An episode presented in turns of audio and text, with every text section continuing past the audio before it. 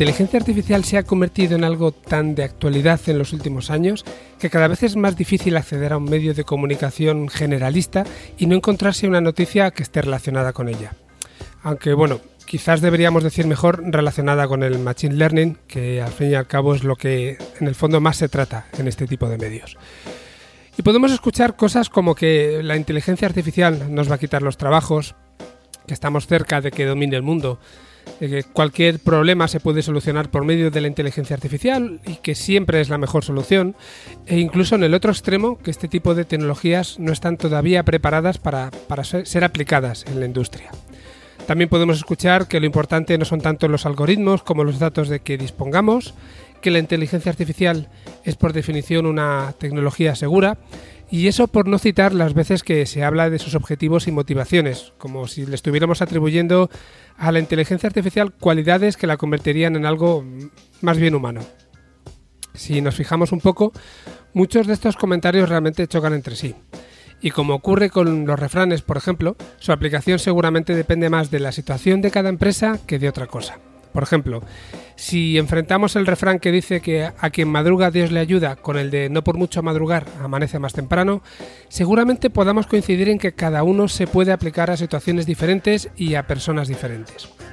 De forma similar, decir que la inteligencia artificial siempre es la mejor solución o que es una tecnología que aún no está preparada para aplicarse en la industria son dos situaciones inicialmente contrarias, pero que pueden ser más o menos cercanas a la realidad en función de cada situación y, por supuesto, de cada empresa.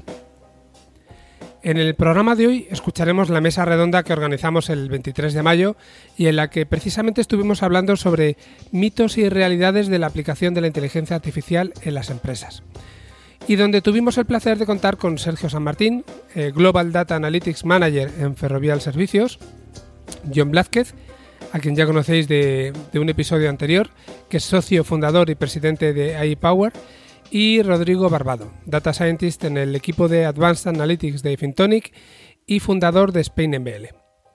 Con ellos damos un repaso a un montón de temas relacionados con la aplicación de la inteligencia artificial a las empresas, tratando de ver qué hay de mito y qué hay de verdad en cada caso. Y lo hacemos ocupándole el evento a José Carlos Cortizo, organizador de Digital Beers, y ocupándole el espacio a Singular, a través de Javier Martín, a quien como muchos recordaréis ya entrevistamos y de hecho fue nuestro primer invitado en el programa. A ambos y a todo el equipo de Singular que nos ayudó en la organización, nuestro más profundo agradecimiento. Un episodio más os doy la bienvenida a Pensamiento Digital, este podcast donde tratamos de acercar la inteligencia artificial a las empresas. Yo soy Francisco Carrero, aunque prefiero que me llaméis Frankie, y además de presentar este programa, actualmente soy el CEO de BrainSense.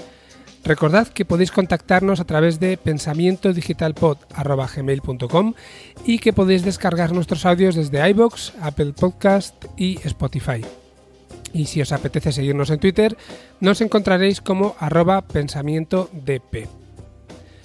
Hoy no tendremos noticias, no hablaremos sobre las aplicaciones de la inteligencia artificial en una gran empresa, ni tendremos tampoco gazapos. Como la mesa redonda ya duró un buen ratillo, vamos a pasar directamente a ella y bueno, como siempre, a la vuelta haremos una pequeña despedida. Espero que la disfrutéis. Hasta ahora.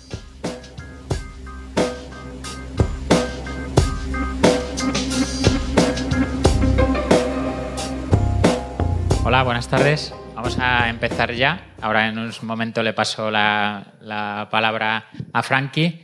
Eh, soy Javier Martín, trabajo en temas de innovación abierta en Singular y solo quería daros la bienvenida a este evento y ofreceros este espacio también por si organizáis eventos, si se os ocurre alguna idea y necesitáis un sitio en el que organizar cosas relacionadas con la tecnología y la innovación, pues estamos aquí eh, abiertos a colaboraciones. Igual para otro tema de tipo de colaboraciones en proyectos y demás. Si os leéis el texto que hay a la vuelta, pues ahí está explicado mejor.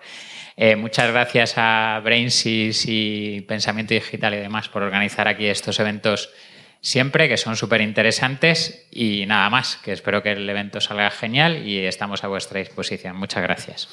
Muchas gracias a ti, Javier. Para nosotros es un placer hacerlo aquí. Ya, bueno, José Carlos, que es, mi socio y es el presentador del podcast en digital. Ya lleva haciendo eventos aquí bastante tiempo, además del meetup de, Digital Ambies, que es al que pertenece este evento, y la verdad es que siempre ha ido todo muy, muy bien.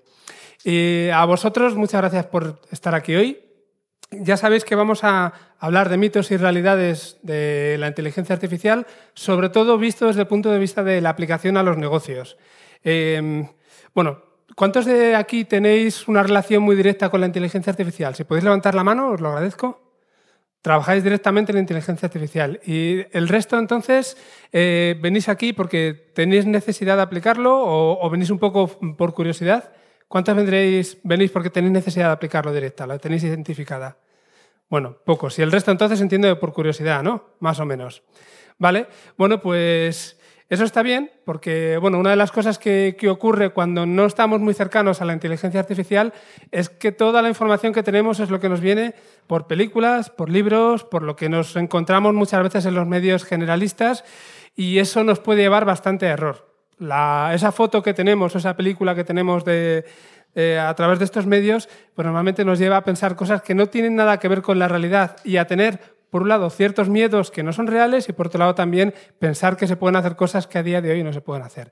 Entonces hoy contamos, tenemos la suerte de contar con, con tres ponentes que tienen perfiles muy diferentes, muy complementarios y que nos van, a, nos van a permitir tener perspectivas también muy distintas y que nos van a ayudar a perder un poco esos miedos, a eliminar esas barreras y sobre todo a entender qué tipo de cosas sí que se pueden hacer con, la inteligencia artificial.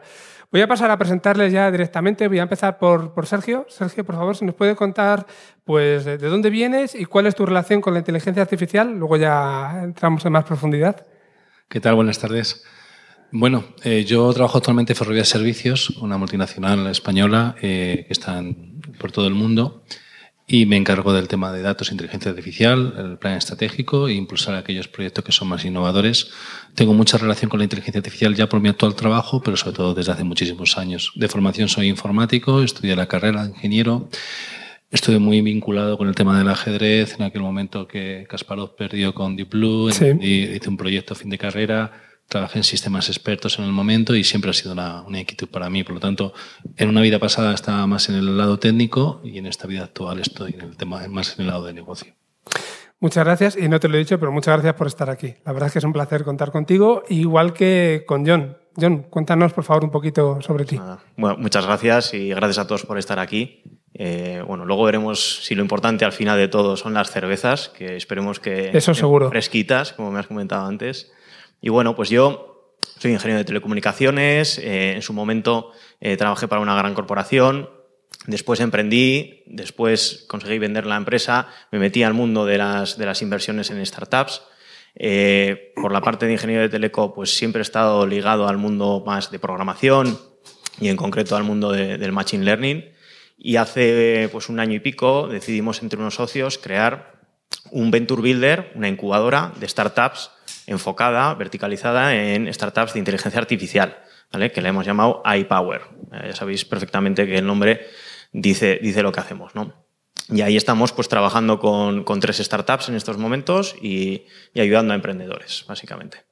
Muchas gracias, John. Rodrigo, si bueno, muchas gracias también a ti por, por estar aquí. A vosotros por invitarme. Si nos puedes contar un poquito lo mismo, pues de dónde vienes y cuál es tu relación con la inteligencia artificial. Bueno, yo vengo también ingeniero de teleco por aquí, por la UPM, por Madrid. Empecé en el mundo del machine learning en el trabajo de fin de grado, como creo que aquí todo el mundo últimamente empieza.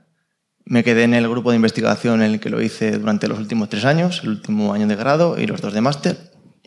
Y nada, el año pasado acabé la carrera, el máster, y, me metí a, a Fintonic, como Data Scientist en el equipo de Advanced Analytics. Ahora mismo nos centramos en la parte de lending, sobre todo en, scoring de riesgo, pero hacemos un montón de, modelos para otras horizontales de la empresa. ¿Y nos cuentas algo sobre tu grupo de Machine en hispano? No, por supuesto. La idea es que, difundas porque si hay interés. Pensaba dejar el spam para luego, pero lo, introduzco ya. Eh, también soy el creador del grupo SpainML, eh, un grupo de Machine Learning en España, que empezó como un grupo de Slack, eh, en el que ya somos más de mil miembros desde ayer. También tenemos una web donde organizamos competiciones de datos. Eh, tenemos ahora mismo dos en activo, pero cualquier empresa interesada en, lanzar su reto de datos puede hacerlo a través de la web. Y nada, somos muy activos en redes y nos podéis contactar en cualquier momento. Pues muchas gracias, Rodrigo. Eh, vamos a hacer la mesa de manera que yo voy a lanzar algunas preguntas, pero para que ellos nos, nos vayan diciendo, nos vayan respondiendo las preguntas y nos lleven un poco a donde, a donde realmente tenga sentido. Y vamos a empezar con algunas preguntas que quizá tienen un poco más, un tono un poco más sensacionalista, pero por eso que hablábamos de los mitos. Y la primera pregunta que os voy a hacer es algo así como, mm, ¿estamos realmente cerca de que pueda venir una inteligencia artificial que tome conciencia y domine el mundo? La respuesta creo que es obvia, ¿no? Lo tenemos todo claro, pero ¿qué, pensáis vosotros al respecto? Porque... Más o menos en, un, par de meses, yo creo. en un par de meses, ¿no? sí, ¿Algún político o algo así? Puede ser perfectamente. No, bueno, la verdad es que yo creo que ahí los medios de comunicación sí que hacen, a veces hacen flaco favor a determinadas industrias, otras veces la potencian, ¿no? Y yo creo que, a ese respecto pues, han metido pues, muchísimo, muchísimo ímpetu en, temas de inteligencia artificial y en darle un enfoque pues, eh, que hay veces que, que hacen ver que, es sencillo y que se puede hacer muchísimo más de lo que se, de lo que se está haciendo. ¿no? Entonces creo que actualmente eh, llegar a lo que es una, una inteligencia artificial que que bueno, pasar la singularidad, ¿no? Eh, llegar a la singularidad de que sea más inteligente que los seres humanos y que nos trate como mascotas, ¿no? como hay veces que se ha dicho, etcétera. Yo creo que está todavía lejos. Algunos de los expertos dicen 2040, 2050, 2060. Personalmente creo que todavía nos queda más recorrido, entre otras cosas porque necesitamos conocer más eh, el mundo de la neurociencia. Eh, y yo creo que ahí no sabemos lo que ignoramos, es decir, no sabemos todo el campo que es. Y, también hay otras cuestiones de ética, etcétera, que tendremos que ir resolviendo. Todo eso para implementarlo no va a ser sencillo. Yo creo que, tardará más. Probablemente los que yo, mi opinión, creo que los que estemos aquí no, lo vamos a ver. ¿Estás de acuerdo, Sergio Rodrigo? Sí, básicamente yo creo que muchos compartimos esa idea. Yo la única, par de matices. Lo primero es que no soy capaz de intuir cómo va a evolucionar, porque yo cuando estaba estudiando eh, apareció Internet y no fui capaz de intuir lo que iba a suponer. Em, con la inteligencia artificial y con todo lo que está sucediendo, no sé si va a ser una progresión, va a ser algo exponencial. Eh, no soy capaz. Lo que sí que creo es que no se va a llegar a eso, ni mucho menos, que es más bien sensacionalista. No creo que lo vea tampoco, pero ya te digo, últimamente estoy aprendiendo que revisando un poco mi pasado y lo que yo pensaba que iba a pasar, en los diferentes eh, hitos tecnológicos que han sucedido en los años 90 hasta aquí, eh, en algún caso me he sorprendido del avance que ha tenido muy, muy rápido áreas eh, y sobre todo el peso que tiene hoy en la sociedad. Internet, cuando yo comencé, era un sitio donde yo podía descargar apuntes gratis y me ahorraba los libros en la facultad y accedía a universidades en Estados Unidos y acababa de empezar. Y ahora mismo, si no hubiera Internet, eh, no sé qué pasaría con la economía eh, mundial en muchísimos sitios. Por lo tanto, es, es, bastante complejo intentar analizarlo. Yo me parece muy sensacionalista, tanto como eso, no, pero que puede evolucionar mucho, sí. Y quería matizar otra cosa más.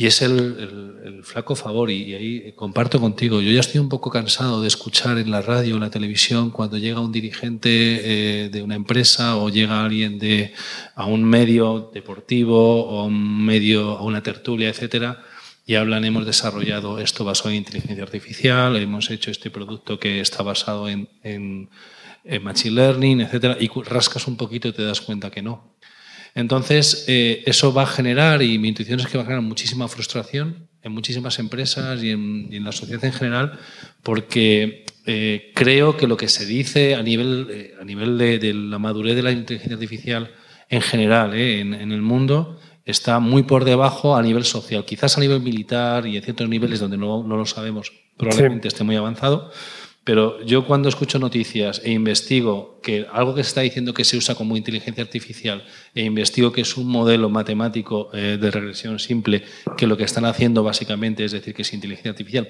porque se aprovecha un poco del desconocimiento que existe en la sociedad hoy en día respecto a estas disciplinas o, a estas áreas en concreto o a estas tecnologías, eh, creo que va a generar mucha frustración, porque se están levantando expectativas que probablemente no se puedan cumplir en el corto plazo.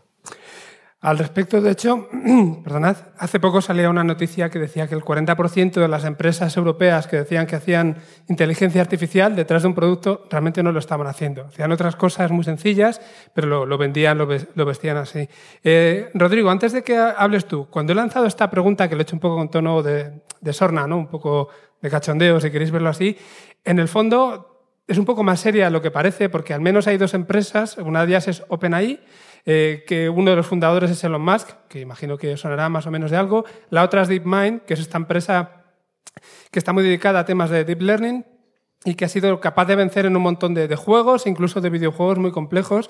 Y su objetivo último es precisamente llegar a esta, inteligencia artificial general que estaría detrás de lo que estábamos preguntando. Eh, ¿Tú coincides con ellos? ¿Tú que eres más joven crees que sí lo vas a llegar a ver o cómo? ¿Qué crees? A ver, eh, opino un poco igual que vosotros. Eh, hay cierto clickbait en todas estas noticias, eh, cierto intentar atraer tráfico de manera un poco ficticia. También hay cierto, cierta tendencia de, como comentaba eh, Sergio, de decir que hacemos inteligencia artificial para valorar la empresa en un por dos o por tres. Pero de todas formas, lo que sí que es cierto es que eh, lo que es el Machine Learning y el Deep Learning son una parte de dentro de la inteligencia artificial que no debemos despreciar. El tema es que cuando pensamos o se piensa en los medios en inteligencia artificial, pensamos en una inteligencia artificial eh, fuerte, eh, pues pensando en máquinas que pasan un test de tuning completo. nos imaginamos una persona, de hecho lo personificamos incluso en una máquina con, con, cuerpo de persona, un robot, más que lo que de verdad hay por detrás. Ahora mismo eh, estamos muy lejos de llegar a eso. Probablemente yo tampoco lo vea. tampoco sé si quiero verlo. Pero, pero lo que sí que es cierto es que va a haber muchos avances en, el mundo eh, más terrenal, más hablar de Machine Learning o de Deep Learning más que de, IA. Y en eso sí que va a haber avances tanto en, bueno, en la empresa como en, en un montón de aspectos que nos van a ayudar mucho a, todos. No, no, va a ser simplemente esto por vender o, o por tratar de subir valoraciones de empresas, sino porque de verdad se eh, evitarán catástrofes, se curarán más enfermedades. Habrá un montón de mejoras en modelos predictivos que, existen actualmente que antes no había y que, sí que conseguiremos llegar a ver. Y ya, ya, que te tengo, te hago la siguiente pregunta, aunque luego podéis contestar también los demás. Eh, ¿Y es verdad esto de que la inteligencia artificial nos va a empezar a quitar los trabajos de, aquí a nada? ¿Que nos vamos a quedar todos en el paro? Y bueno, porque es otra de estas noticias ¿no? que, saltan por ahí. ¿Cómo lo veis vosotros? Va a haber cambios, eh, desde luego. Em, por supuesto, hay muchos trabajos que, están destinados a desaparecer, en eso estoy totalmente de acuerdo. Pero esto ha pasado siempre, yo creo. Eh, cuando se inventó la bombilla, el que hacía velas, pues tuvo que cambiar lo que hacía cuando se usaban carros y apareció el tractor, eh, cambió lo que se hacía. Y mm, es una nueva revolución. Eh, lo que ahora mismo está normalizado, por ejemplo, el uso de Excel para temas de tratamiento estadístico de datos, cambiará a, ser usar Python o R eh, con modelos matemáticos mucho más avanzados. Entonces, no lo veo como algo negativo, sino como un motivo de progreso para, toda la humanidad, igual que ha pasado siempre. O sea, el que haya más oportunidades para, para crear estos nuevos modelos eh, nos va a hacer avanzar a todos. ¿Cómo lo ves, John? Pues yo, la verdad es que muy parecido. ¿eh? Eh, comentaría que, es que realmente todavía nos queda mucho recorrido para que, llegue un cambio, una disrupción en el mercado de trabajo. Para mí, la palabra no es disrupción, sino es un cambio profundo laboral, creo que sí se va, que sí se va a producir. Eh, ahora me acordaba de, un, diagrama que aparece en un libro que se llama AI Superpowers, que es de, un, ex dirigente de, Google en, China, que seguramente muchos conozcáis. Y en ese libro hay poca, poca gráfica, pero me acuerdo que hay una gráfica interesante que mide en un cuadrante eh, bueno, tiene dos, ¿no? Una dirigida al mercado más eh, físico, ¿no? de trabajos físicos, y otra más del mercado de trabajos eh, intelectuales. ¿no? Y esas dos, esos dos ejes, hace dos cuadrantes, esos dos ejes, tiene horizontalmente eh, tiene el eje de la optimización, o sea, que trabajos que, sean, que se puedan optimizar mucho, o trabajos que requieran un pensamiento creativo, eh, estratégico, etc. Y luego verticalmente tiene un eje que es que le pone en inglés mm, la compasión, ¿no? que se refiere sobre todo a aspectos emocionales y trabajos que no requieran aspectos emocionales. Y ahí sorprende ver algunos trabajos, como por ejemplo analista de, tema de sangre, etcétera, que él sí los pone en una zona en las que claramente pueden desaparecer en poquito tiempo, no, requieren emocionalidad y pueden ser automatizados. Sin embargo, algunos otros que pensamos que pueden ser muy automatizados no lo son tanto. Ayer precisamente estuve en una, en una, en una fábrica de, de, de lata anchoa en Vizcaya, en un puerto pesquero al lado del mar. Había 170 personas. Es una fábrica bueno, que, factura 25 millones. Em, sí que había automatización, había un, pues una, bueno, las anchoas iban pasando, se limpiaban, etcétera, pero casi todo se hacía eh, a mano. Eh, hoy en día se puede automatizar todo eso, aún así no se hace. Es decir, hay algunos vectores en el mercado que hacen que no tengas el retorno de inversión suficientemente rápido. Hay determinados temas que hacen que la labor, el, cambio en el trabajo no se produzca tan rápido. Y aún así, yo no lo llamaría disrupción, porque disrupción es sin avisar, por así decirlo. ¿no? Esto yo creo que es, o sea, puede ser algo más parecido como, como Uber y los taxistas. Tampoco lo llamaría disrupción. Joder, que ya llevamos añitos cabe, cabe, cabe modificarse y cabe, cabe adaptarse. Sergio. Sí, em, cogiendo el símil de la cadena de montaje, yo creo que cuando la revolución industrial llegó a Ford, hicieron la cadena de montaje, pues mucha gente pensaría que se iban a crear menos puestos de trabajo e iba a, se iba a prescindir de, muchísima gente. Y si miramos las estadísticas en Estados Unidos, después de eso se llegó al pleno empleo, luego hubo una crisis, etc. El, yo creo que van se van a generar más puestos de trabajo. Lo que yo creo además es que van a ser totalmente diferentes. Yo lo veo en mi, en mi sector y en mi área. Eh, eh, lo bueno que tiene la inteligencia artificial es que si tú lo utilizas desde un punto de vista industrial o en un sector de negocios, donde puedes tener objetivos que pueden ser pues, eh, optimización de coste o diferenciación o tener más calidad en el producto consigues seguridad en tus trabajadores, tú te centras en un objetivo, tú te das cuenta que lo, lo que consigues al final al aplicar inteligencia artificial es algo que no tiene nada que ver con lo que había al principio. Quiero decir, no, los procesos no son los mismos, cambian totalmente. Donde antes tenías operarios, por ejemplo, en mi caso, eh, puedes imaginar una estructura que tienes que controlar e inspeccionar descolgándose, espectro en escalada, haciendo fotografías. Ahora tienes un piloto de dron controlando un dron y donde antes tenías un experto humano haciendo un análisis, ahora tienes científicos de datos trabajando en un modelo.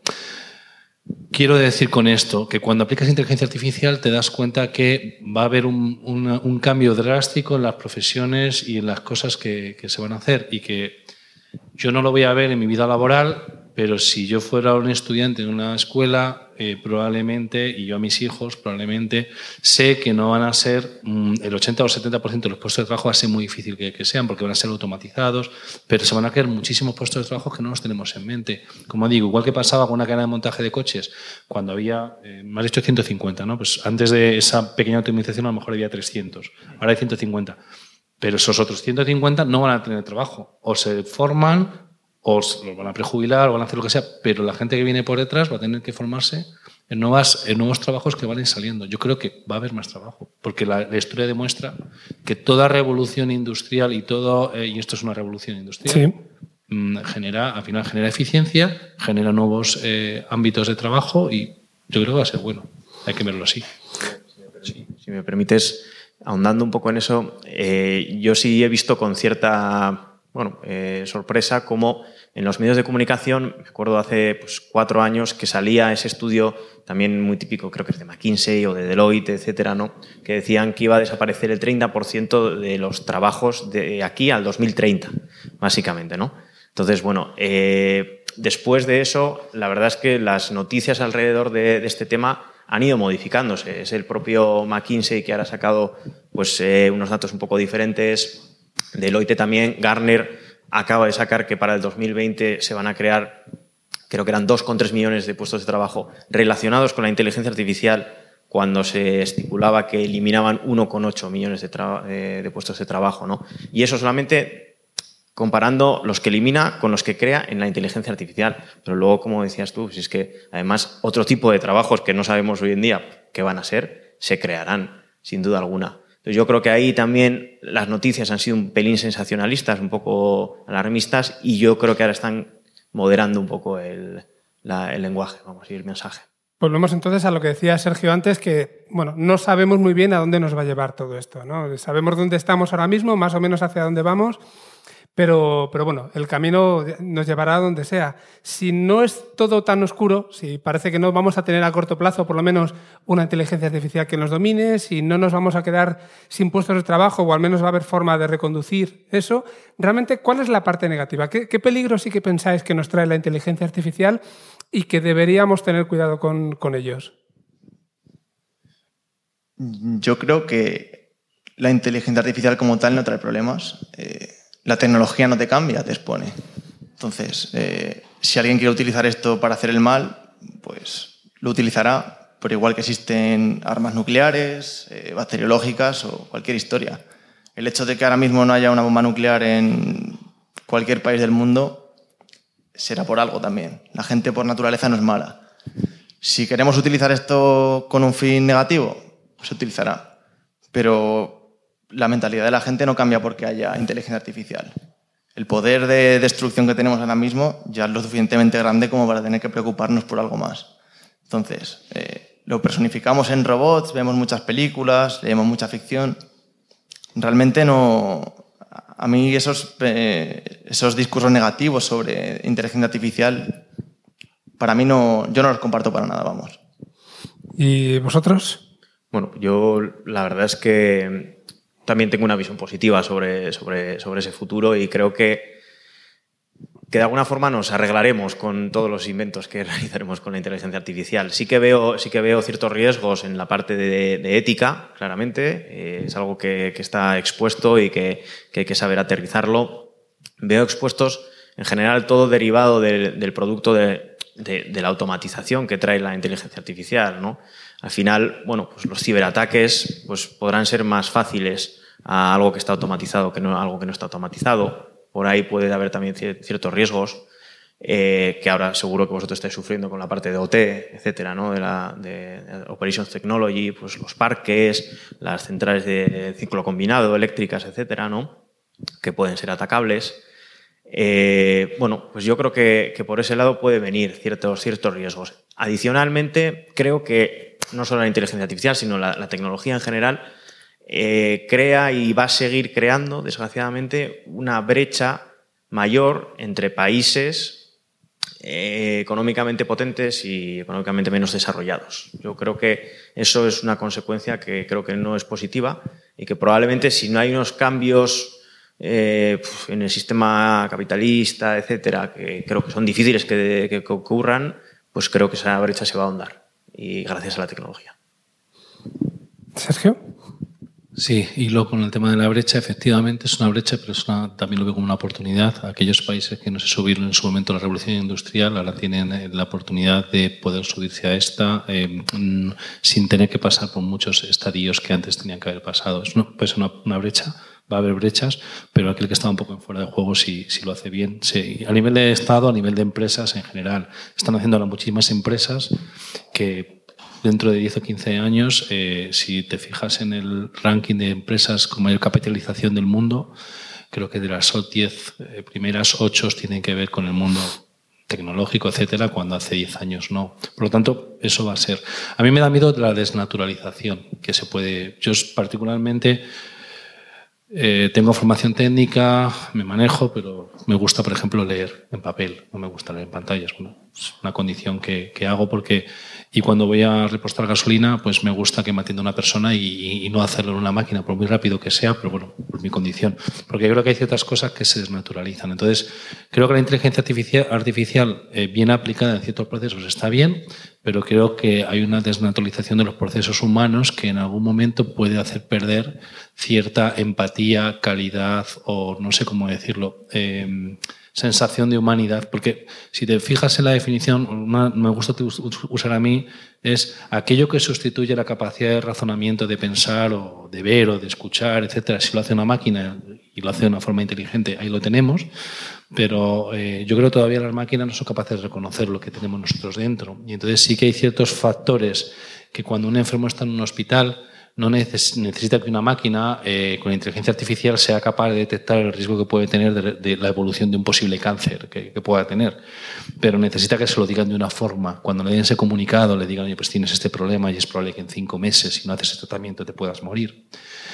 Pues eh, podemos correr el riesgo de que todo eso lo haga una máquina y podemos correr el riesgo de que los sentimientos que tiene ese enfermo y la forma de decirse lo que le puede ayudar a su rehabilitación o a la forma de enterarse, no lo haga una persona que va a empatizar. Y sí que veo muy difícil que una máquina esa sensibilidad humana, que también se lee inteligencia artificial, lo pueda conseguir de momento. Y entonces podemos correr el riesgo de que haya servicios, no de baja calidad, pero sí muy automatizados y servicios premium en el que se combina ese factor. Por lo tanto, ahí sí que veo un poquito de, de riesgo pero desde un punto de vista más de calidad de servicio, de humanidad, de, empatía, etcétera. Porque realmente lo que queremos hacer es sustituir capacidades humanas, ya sea visión, ya sea entendimiento del lenguaje natural, ya sea razonamiento, ya sea cualquier tipo de capacidad, por algo que hacen las máquinas. Algunas veces no nos va a interesar que lo hagan las máquinas, aunque sea más barato, aunque sea más efectivo. Quizás ahí está el gran riesgo.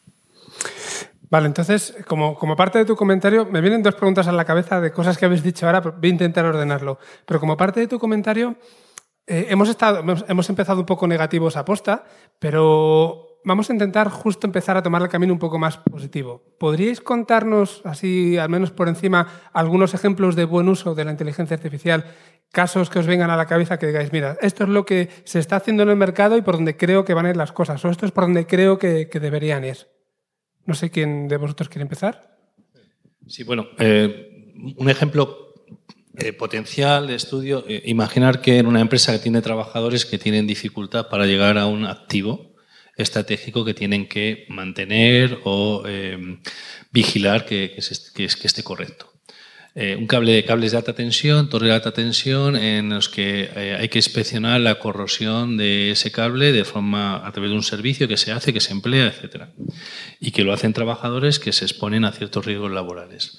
Si eso lo hace una máquina en el que tiene, em, eh, le aplicas, o sea, coge las imágenes, y eres capaz de tener un modelo ya sea supervisado o no supervisado de Machine Learning que permite que, primero, no vaya ningún operario a una zona de riesgo, tomas esa imagen, la analizas y tomas una y en tiempo real o casi en tiempo real puedes tomar una acción preventiva, pues eh, es algo muy positivo. Mejoras la calidad de servicio, mejoras la eficiencia, por supuesto, pero es diferencial porque mejoras la, la, salud de tus... O sea, estás potenciando que tus trabajadores eh, no tengan riesgos laborales. O, por ejemplo, inspección me voy mucho a mi sector, pero inspección de alcantarillas, tienes que trabajar en sitios bastante complicados, con problemas de habitabilidad, con problemas a la hora de respirar. Si tú eres capaz de hacer ciertos tipos de inspecciones con un robot y con una eh, con visión artificial, pues eh, estás mejorando la calidad de tu servicio y estás evitando riesgos a tus trabajadores. Por lo tanto, eso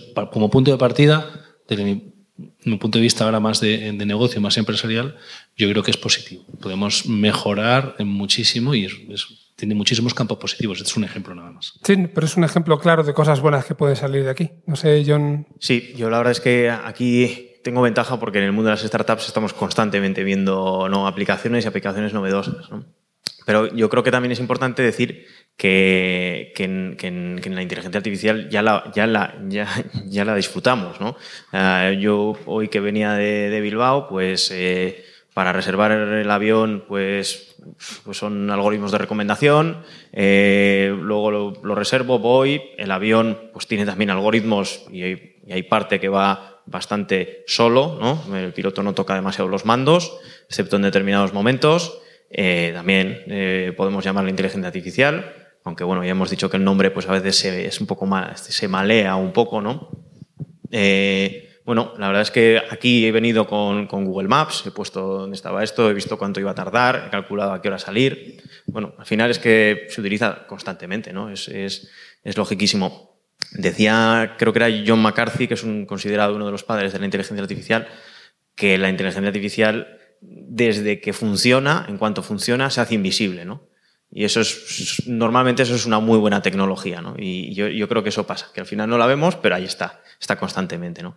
Y respondiendo un poco a tu pregunta, cosas que ahora mismo yo estoy viendo que se están haciendo, joder, pues eh, desde drones que, que, ayudan a salvar vidas en, en playas, eh, reconociendo a gente que se está ahogando y tirándoles eh, elementos de flotabilidad, pasando por eh, hace poco hemos estado viendo una, startup que se llamaba Ironox, una startup que se dedica a hacer cultivo de espinacas y de, lechugas completamente automatizado. Están consiguiendo 15 veces eh, la producción, la densidad de producción de, un invernadero normal. Eh, ahora que estamos trabajando en el mundo en, iPower, que estamos realizando una startup junto con Cuatro Casas, el despacho de abogados, pues eh, una de las que vimos muy interesante en el mundo anglosajón era Everlow. Everlow lo que hacía es coger todos los eh, datos que tienen que leerse los, los, abogados para preparar un juicio, que tiene una cantidad ingente, ¿no? Y para eso utilizan pues, los becarios, los paralegals que llaman en Estados Unidos, etcétera. Y luego se lo tienen que leer, resumir y ver cómo atacar a ese caso, ¿no? Pues esto ahora mismo ya lo hace una inteligencia artificial, y es algo que se está empezando a utilizar. La verdad es que yo creo que hay, hay muchísimas, muchísimos ejemplos que, que, que, vemos que se está utilizando y generando un valor a la sociedad. También estamos trabajando un tema ahora mismo de autismo para, para favorecer, o sea, esto eran más temas económicos y temas de autismo, por ejemplo, sociales, que también se puede favorecer muchísimo la comunicación de una persona que tiene dificultades eh, con otras, ¿no? Bueno, pues, la verdad es que hay millones de ejemplos. Rodrigo. El, ejemplo que más me gusta para poner un, caso de uso bueno de, la inteligencia artificial es el mundo de la salud totalmente. Aunque estoy de acuerdo con lo que ha dicho Sergio antes, de que no se puede sustituir del todo eh, ese trato humano que tiene que haber. Eh, el tema del descubrimiento de fármacos, eh, predicción precoz de enfermedades, eh, mejora en análisis de imágenes médicas o de cualquier otro tipo de, eh, señales que tenemos dentro del cuerpo eh, es algo que sin la inteligencia artificial, sin el deep learning, sin las redes convolucionales, sin redes profundas, sería imposible.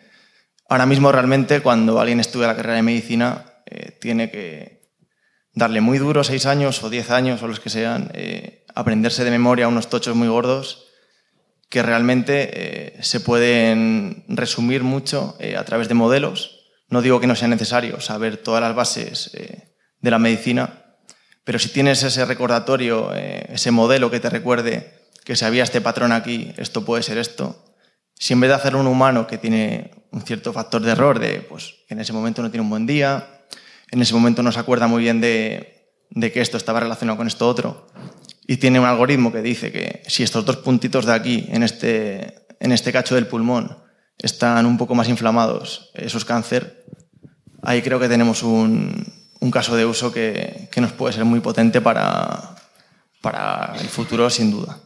Entonces, a mí el caso de la salud me encanta. Eh, otros casos de uso eh, que pueden ayudar bastante, de detección de catástrofes naturales. También hay un montón de sensores que podemos poner, eh, sismógrafos, eh, cualquier tipo de mm, cámaras que se puedan instalar en un volcán, eh, mil historias que podemos sensorizar realmente el mundo real y eh, extraer de ahí ciertos insights que nos ayuden a, prevenir catástrofes.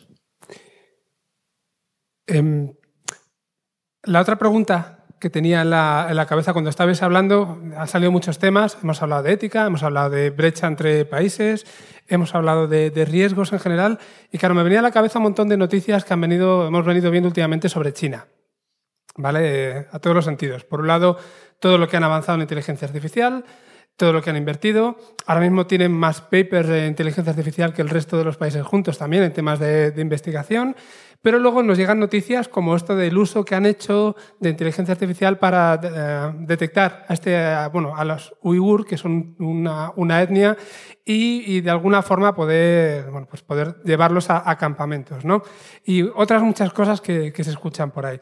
Entonces, eh, se, crea una situación donde tenemos, por un lado, China que hace lo que le da la gana, Estados Unidos que, bueno, que invierte mucho, tiene quizá más restricciones que China, en Europa donde estamos obsesionados, no lo digo desde un mal punto de vista, pero bueno, estamos obsesionados con los datos, con, con la seguridad de los datos y no se pueden hacer cosas que en otros sitios sí, precisamente por eso. Entonces se crean brechas por un lado por temas económicos, pero brechas también por temas como, como esto que estaba comentando aquí.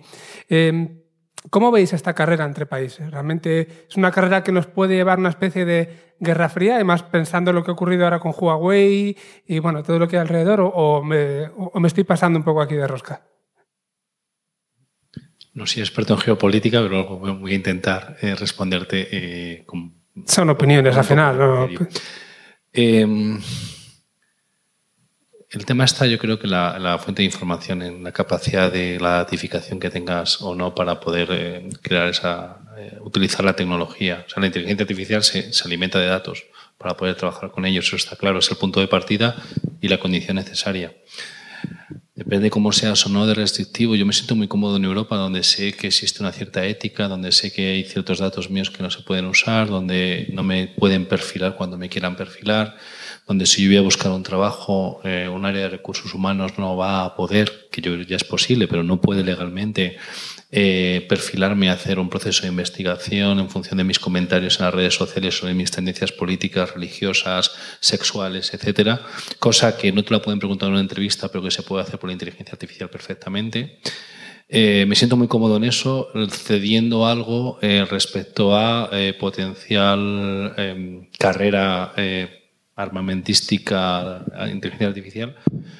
Porque sí, es un poder, lo estarán haciendo todos los ejércitos. Seguro que el tema de Huawei hay algo detrás. Solo vemos la punta del iceberg y entiendo todo el poder que pueden tener controlando 5G en Estados Unidos, controlando todo el tráfico de información que hay en el medio de la cuestión y aparte de otros temas eh, comerciales que desconozco. Pero lo que sí que creo que es importante es eh, garantizar una cierta ética. Y yo me siento cómodo aquí, eh, restringiendo un poco ese avance a cambio de que se garantice, porque es que si no, sí se pueden hacer cosas muy, muy perversas. Y esta es directa. O sea, yo el otro día estaba hablando con un responsable de recursos humanos, un amigo que es responsable en, Estados Unidos, y me estaba diciendo que ahora mismo casi es posible perfilar a cualquier usuario. Igual que antes se podía hacer, ahora mismo se puede perfilar a cualquier potencial cliente que va a entrar en una, en una compañía, en un puesto relevante, a través de datos públicos y datos que puedan tener compañías que saben lo que haces y dónde estás. Y eso no es ciencia ficción. Eso se podía hacer antes, hace 10 años. Yo decía, bueno, esto lo hacen con, un, con alguien que vaya a ser presidente del gobierno, con alguien muy relevante, le pueden chantajear, le pueden hacer cosas. Pero la capacidad de computación ahora mismo es tal que dentro de nada lo, van a lo pueden hacer con cualquiera de nosotros. Entonces es un riesgo. Pero yo no quiero que a cambio de que mi país eh, sea potente, etcétera, pues eh, Europa, por suerte, yo soy de pensamiento europeo, eh, en eso es un poquito más restrictiva. Y pongo un ejemplo. Me gusta mucho el ajedrez.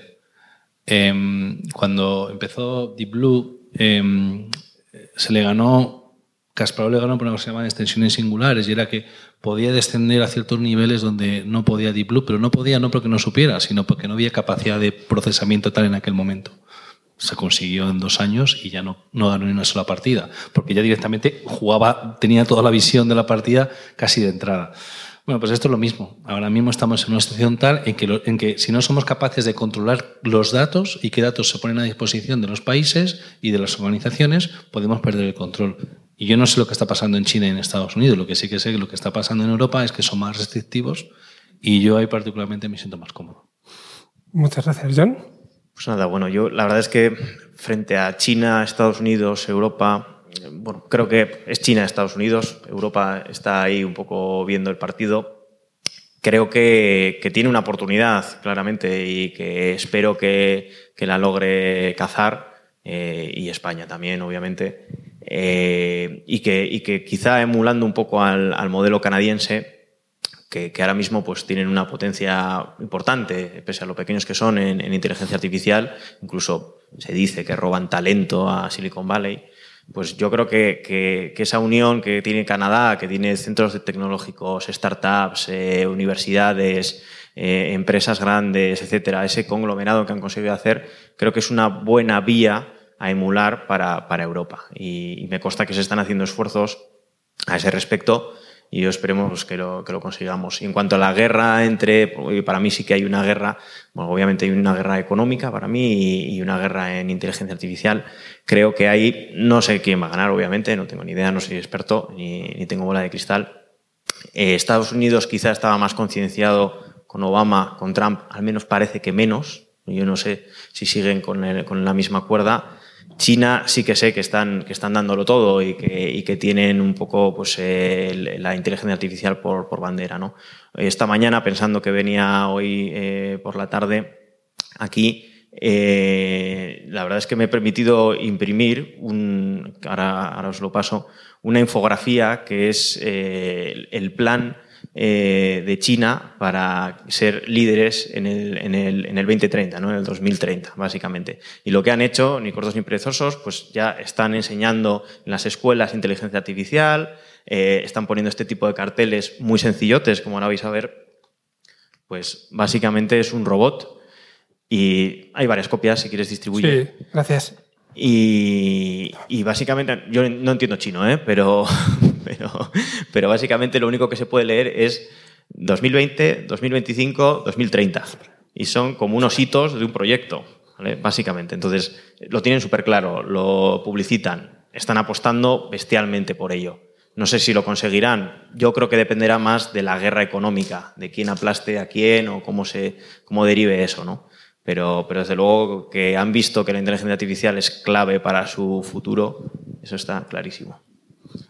Bueno, yo tampoco soy experto en, geopolítica como vosotros. Eh, en este tema, pues bueno, eh, tiene toda la pinta de que, de que realmente China ha visto la oportunidad eh, de dar el, el sorpaso como primera potencia mundial de aquí a, a pocos años en, en, el crecimiento que está teniendo en cuanto a población. Estados Unidos, obviamente, no quiere quedarse atrás y, tiene que contraatacar de alguna manera y por eso, pues, toda esta guerra comercial que estamos viendo entre bueno, es 5G, hemos visto hace poco, pero en el fondo está todo relacionado, son datos, es tecnología y es qué hacer con eso. Eh, en cuanto a Europa, eh, yo estoy un poco más eh, a favor de acercarnos al modelo de Estados Unidos, en vez de ser tan conservadores, diría yo, en, regulación. Pero bueno, también tenemos que, tenemos que entender que, que Europa, por mucho que, que, intente ser un poco Estados Unidos aglutinando todos los países, eh, no tiene los mismos intereses, no tiene la misma cohesión todavía que lo que se siente desde Estados Unidos. Cada país tiene sus intereses, cada, eh, cada país tiene sus riesgos, sus, sus distintas fortalezas y, y, probablemente no se puede ir al unísono de esto con todos los demás. Entonces, me gustaría que, se acercasen las posturas hacia los Estados Unidos, pero no, lo tengo nada claro. Bueno, eso imagino que lo iremos viendo de aquí a no, demasiado tiempo y como mínimo, como menos espectadores, sí que iremos viendo lo que pasa por encima de nosotros entre China y Estados Unidos y esperemos que no sea, que no sea muy bestia. Eh, ahora tengo una serie de preguntas que son más personalizadas para cada uno de vosotros, pero los demás también podéis opinar, sin problema. ¿vale? Voy a empezar por ti, Sergio, precisamente por, ese comentario que has hecho de, los datos hace, un momento. Y desde un punto de vista un poco más técnico, eh, bueno, se, oye, hablar muchas cosas sobre inteligencia artificial, sobre modelos. Algunos dicen que los modelos lo importante son los algoritmos. Desde otro punto de vista, se puede decir que lo importante en inteligencia artificial, más que los propios algoritmos, son los datos, ¿no? los, los conjuntos de datos que si no son lo suficientemente buenos, pues los algoritmos no pueden hacer nada con ellos. ¿Cómo trabajáis o cómo, cómo, cómo gestionáis vosotros los datos y cómo conseguís que realmente tengan sentido y sean útiles para luego los modelos de entrenamiento? El dato es el punto de partida, es la condición necesaria y los algoritmos es lo que te, lo que te permite eh, obtener algo. Eh, en este caso, la inteligencia artificial, simular un comportamiento humano, ya sea a través de la visión, de la interpretación, del lenguaje, ya sea a través de la capacidad de razonamiento, etc. Eh, mi experiencia, me dice que el principal esfuerzo que hay que hacer es asegurar que los datos estén bien. Y ya sea en un proyecto de analítica de datos clásico como un proyecto de inteligencia artificial, hay un ciclo eh, desde, la, desde la identificación del dato, pasando por la captura y la integración, que es vital con el objetivo de poner a, disposición ese dato para su análisis, ya sea a través de inteligencia artificial, un machine learning, o simplemente sea un tema de visualización de, datos. Por lo tanto, eh, el esfuerzo, el problema, el principal problema es que eh, te das cuenta cuando quieres trabajar con, modelos de inteligencia artificial que te falta la materia prima. El dato en sí tiene poco valor, o sea, tiene mucho valor, pero tiene que ser procesado y trabajado y transformado en información y conocimiento. Pero para poder ser procesado y trabajado tienes que tener un dato que sea de calidad, que sea veraz, que sea preciso, que se recoge cuando se tiene que recoger, em, que, sea almacenado en, donde corresponde. Todo esto es el, el meollo de la cuestión, pero insisto, no es inteligencia artificial, es algo que necesitas para hacer inteligencia. En los proyectos que, de los que tengo visibilidad y los que durante mi trayectoria en la empresa y en las anteriores he trabajado, me dice que el 60 al 70% del esfuerzo lo he tenido que realizar en asegurar que tengo un dato disponible. Luego ya hay muy buenos científicos de datos ahora que con un buen dato son capaces de hacer un muy buen modelo. Pero si el problema que tienes es que eh, tienes huecos eh, o gaps en, tu, en tus datos que que vas a hacer un modelo sabiendo que tienes ya un error de precisión de entrada de un porcentaje, o vas a hacer un modelo sabiendo que tienes una serie temporal con un montón de, huecos que tienes que rellenar con otro modelo para trabajar con ese modelo, te encuentras con un problema de que eh, has hecho un gran esfuerzo en los algoritmos, en los modelos, en la arquitectura que soporta todo esto, que es cara, en inversión en costes humanos, etcétera, pero tu dato de, partida no es bueno.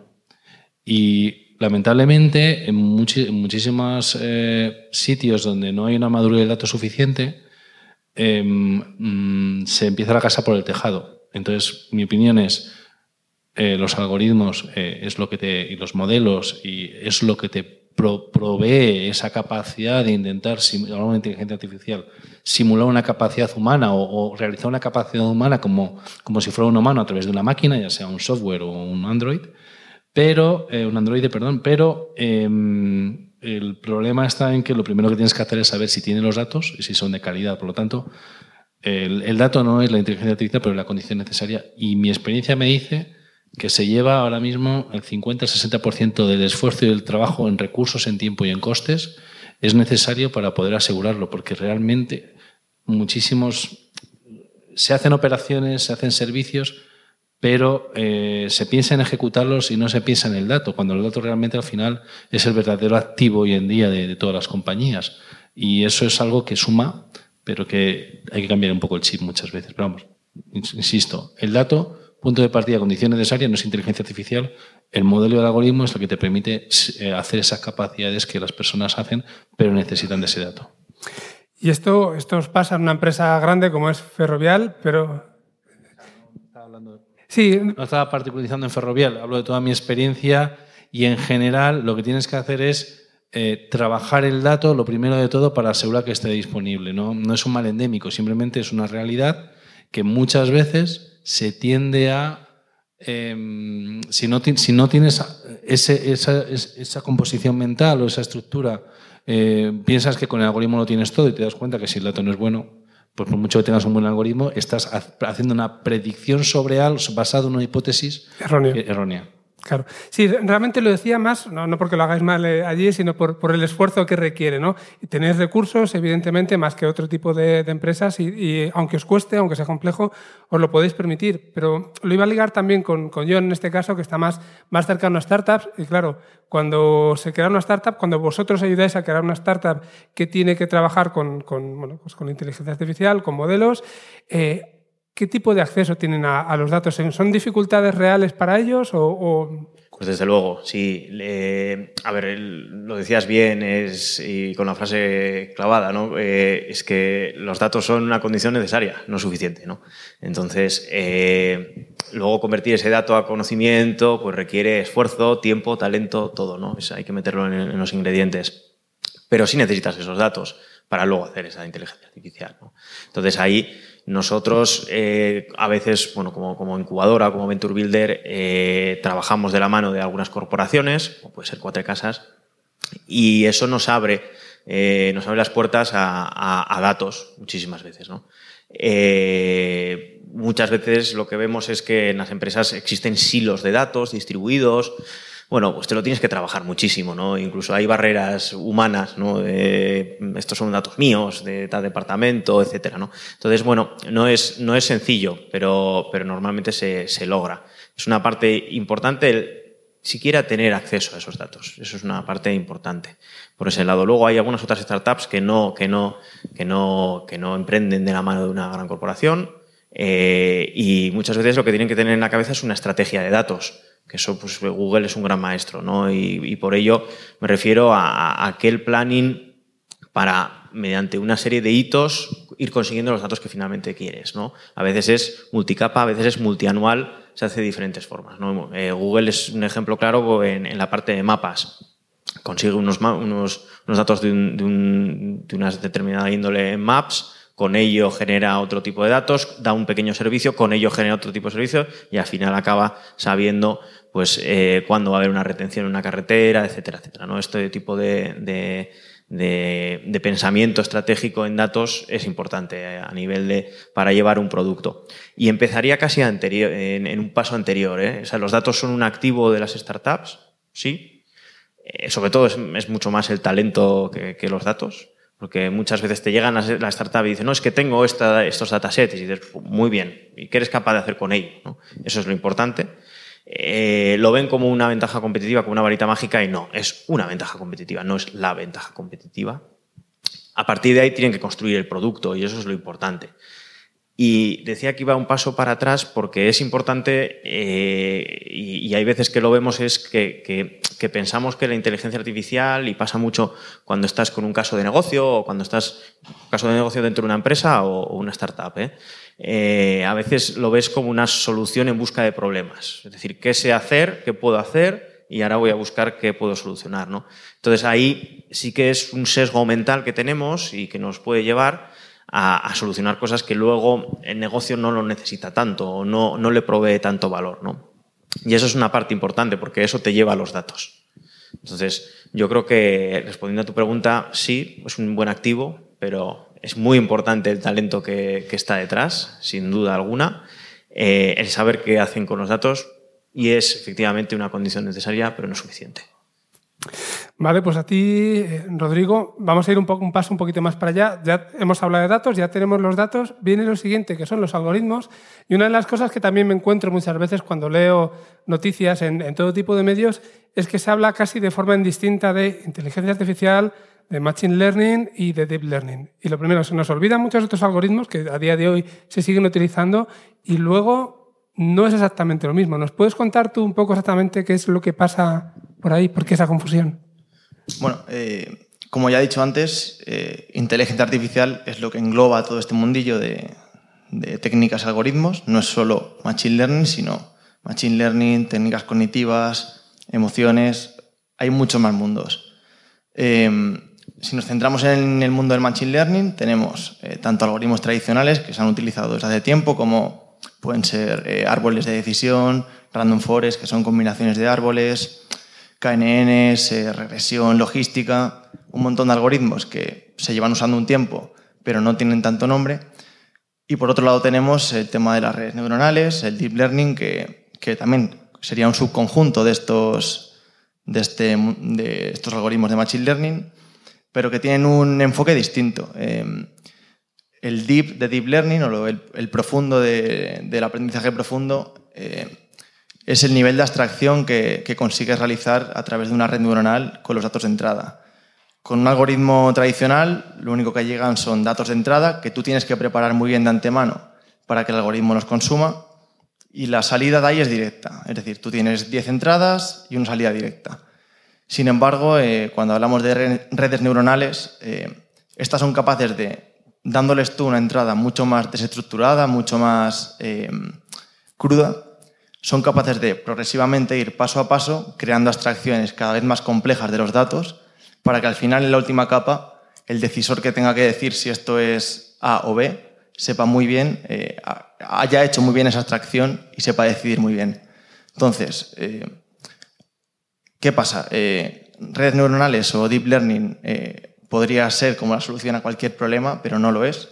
Tienen muchas contrapartidas. Por ejemplo, el número de, ejemplos para entrenar estas redes suele ser eh, necesario que sea mucho más alto que para otros algoritmos.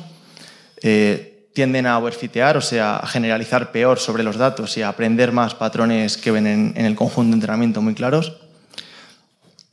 llevan más tiempo entrenarlos, por supuesto, más capacidad de computación. O sea, no siempre hay que irse a lo más complejo, Muchas veces con un algoritmo mucho más simple podemos conseguir resultados incluso mejores porque son capaces de generalizar mejor, pero eh, en utilizar eh, la técnica acertada en cada momento es donde está la magia de esto. O sea, el algoritmo en sí, eh, los data scientists, esto no nos lo inventamos, o sea, no nos inventamos un random forest de repente o un KNN, sino que lo aplicamos, pero lo aplicamos en el momento en el que hay que aplicarlo.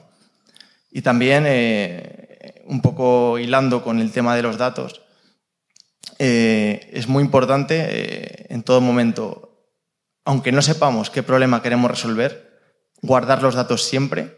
Es un cambio de la cultura. Es eh, si esto lo tengo en una base de datos, aunque ahora no se me ocurra qué hacer con ello, probablemente en un año digamos, joder, necesitábamos haber guardado esto porque, porque ahora no lo tenemos y el histórico siempre es importante. Como un síndrome de Diógenes, casi, ¿no? De datos. Tal cual. Eh, guardar todos los logs, guardar, guardar siempre todo, porque una vez quieras eh, eh, resolver un problema y te hayas dado cuenta de que podías haberlo resuelto guardando los datos un año antes con el proceso que hubieses hecho, ahí es cuando de verdad perdemos oportunidades. Tenemos a Sergio que quiere decir algo ahí. Matizar dos cosas, o sea, bueno, añadir dos cosas, no matizar. Está bien eso de guardar los datos y es lo ideal, pero ya te digo yo que es muy caro. Entonces, eh, lo que mm, actualmente eh, se paga un coste por almacenar, los datos, eh, por su tratamiento. Entonces, muchas veces lo que se tiene que hacer es asegurar que se capturan los datos necesarios en su justa medida y proveer esos datos para que tengan algoritmos. Es el mundo ideal, es muy es ideal, pero muchas veces eh, desde una perspectiva de empresa, eh, te puede estropear tu business case, o sea, tu rentabilidad de un proyecto en la cantidad de datos que tú quieras guardar. Incluso a veces te puede ser hasta contraproducente, sin quitarte toda la razón de que sería lo ideal. Eh, es, un, es una commodity muy cara todavía para estos proyectos. En, en, general, depende de la cantidad de datos que hablemos. Y luego sí quería apuntar una cosa, lo ha explicado él muy bien, y el problema está en que nadie lo explica. Quiero decir, lo acaba de explicar muy bien, pero cuando la prensa habla de Machine Learning, cuando se hablan de estas, son, son cuatro y se van poniendo de moda, Red Neural, Machine Deep Learning, Edge Computing, llámalo, llámalo como quieras, eh, no saben de lo que es. Yo tengo la intuición de que, porque luego escucho cuando lo desarrollan, no saben lo que están diciendo. Entonces, hay una cosa tan importante hoy en día y es que si algo va a cambiar tanto, si algo realmente va a cambiar tanto, que va a ser eh, la inteligencia artificial, y va a cambiar tanto los procesos y la forma en la que nos necesitamos, la sociedad necesita que se comunique qué es y que se comunique qué son las cosas, porque si no, yo lo, percibo en pequeños núcleos, se genera mucha frustración. Y este tipo de eventos o eh, grandes divulgadores que habrá en un futuro en medios de comunicación, etcétera, tienen una responsabilidad muy grande, porque no es lo mismo Deep Learning que Machine Learning, que un sistema experto de hace 40 años, que, mm, y no es lo mismo. Y la gente lo engloba y, hablan de inteligencia artificial por un lado y es, es una labor que yo creo donde hay muchísimo futuro y es divulgar y enseñar a la sociedad lo que es cada cosa. Él lo acaba de explicar muy bien, ha explicado muy rápidamente el, paraguas, lo que en muy poquito tiempo de una forma y eso no se hace habitualmente. Y creo que es muy importante a nivel general de la sociedad y en las empresas también. Porque hay muchas empresas que cuando quieren entrar en este mundo eh, se encuentran con palabras que llegan y dicen, uy, eh, incluso asustan a veces cuando realmente no tiene por qué. Quizá porque en muchos medios la misma persona que te habla de inteligencia artificial te habla de otra cosa completamente distinta, no está preparada. También es cierto. Sí, yo creo que ahí hay un, tema de, palabras clave muchas veces o de clickbait, hemos dicho antes, pues eh, que, que, que, no hacen ningún bien. Y, la verdad es que si echas la vista un poco atrás, yo me acuerdo que antes se hablaba más de cognitivo, luego pasó, ahora se habla más de machine learning, ahora de deep learning. Bueno, o sea, son palabras que se van, que se van, que se van metiendo con la nube. También ocurrió un poco lo mismo, ¿no? Pues al principio la nube y tal, luego el concepto se ha moldeado de una forma que, que ahora el servidor en tu casa con una IP externa es nube. Hay de todo, ¿no? Bueno, pues la verdad es que vivimos en esa era, yo creo. No sé si has terminado con tu... Sí, perfecto. Eh, pues voy a hacer, ahora no, lo tenía previsto, pero una, una, pregunta general, porque yo me quedo con la idea, después de lo que estábamos hablando, de que todo esto es un proceso muy complejo. Entonces, si alguno de vosotros que está aquí, pues para su empresa tiene, tiene, pensado, tenía pensado el, meter algún tipo de solución basada en inteligencia artificial, como habéis comentado antes, porque tenga sentido, o sea, no todo se puede arreglar con inteligencia artificial, ni siempre tiene sentido arreglarlo de esa manera, pero cuando tiene sentido nos metemos en algo que parece un berenjenal bastante grande, ¿no? Datos que tenemos que ver si los tenemos o no, además hay que limpiarlos, hay que comprobar que no estén sesgados, hay que ver qué algoritmos son los buenos o los adecuados, luego hay que, hay que medir los modelos, hay que testearlos, hay que ver si funcionan bien o mal y luego encima hay que sacarlos a producción y ver que en, en la realidad también nos están dando un resultado que es, el, que es el esperado. Entonces, todo esto que es tan complejo, ¿cómo les recomendaríais a alguien que lo quiera implementar dentro de su empresa que, que lo ataque? ¿Realmente se puede hacer eh, contratando gente? ¿Es mejor externalizarlo? ¿Es, qué, ¿Qué tipo de gente hay que trabajar con? No sé. Bueno, eh, lo primero es tener un plan. Eh, yo ahora sí que tengo un poco de, mi posición actual. Em, estoy en tema de datos, he hecho un plan estratégico y lo que sucede en muchas empresas es que se crean proyectos que tienen que sin conexión entre ellos, donde no se comparten incluso ciertas librerías, eh, modelos, eh, cosas que son comunes, que a veces en un estadio inicial está muy bien, que se innove, que se creen proyectos, pero que necesitan un plan. Un plan estratégico en datos es fundamental, que asegure eh, todo lo que es el proceso del dato. El segundo punto yo creo muy importante son los casos de uso. O sea, no, la forma de, de avanzar en inteligencia artificial, como en cualquier cosa, es detectar qué es lo que necesita tu negocio. Eh, hablar con tu negocio, sentarte y, que sea recíproco. Por una parte, tú explicarle qué, pues, qué, potencial tienes, pues por ejemplo, pues mira, soy capaz de detectar em, imágenes, soy capaz de, en un call center, de poder eh, hacer respuestas automáticas identificando eh, una serie de preguntas estándares que te pueden hacer y luego filtrar a un humano si fuera necesario. Soy capaz de, bueno, cuentan esto, entonces ellos cuentan su problema pues mira, nosotros tenemos un problema con eh, este negocio que nos estamos perdiendo competitividad o nos gustaría licitar en este sitio o nos gustaría implantar esto. Entonces, eh, se produce justo ahí en ese término medio el que cuando tú le explicas a tu negocio cuáles son tus ideas, o sea, qué es lo que tecnológicamente ahora es posible hacer en una compañía, que en algunas, en Google se pueden hacer muchas cosas y en una pyme menos, pero estamos en este estado de modelo y se puede hacer esto, eh, ellos te cuentan cuál es su problema, en ese momento se produce una sinergia entre eh, la, innovación, el, mundo de la innovación en tecnología junto con el mundo de negocio en el que encuentran un caso de uso. Y una vez que se encuentra ese caso de uso, la idea es que sea pues, incremental, que sea sostenible, que, se, que, tengas rápidamente un éxito y puedas empezar a mostrar a tu compañía que tiene sentido y que sea escalable, que puedas aplicar economía de escala y que te vaya rápido con todo esto. Si tienes una buena estrategia y una hoja de ruta, puedes ir creando una, un área de inteligencia, en este caso inteligencia artificial, que vaya creciendo de forma sostenible.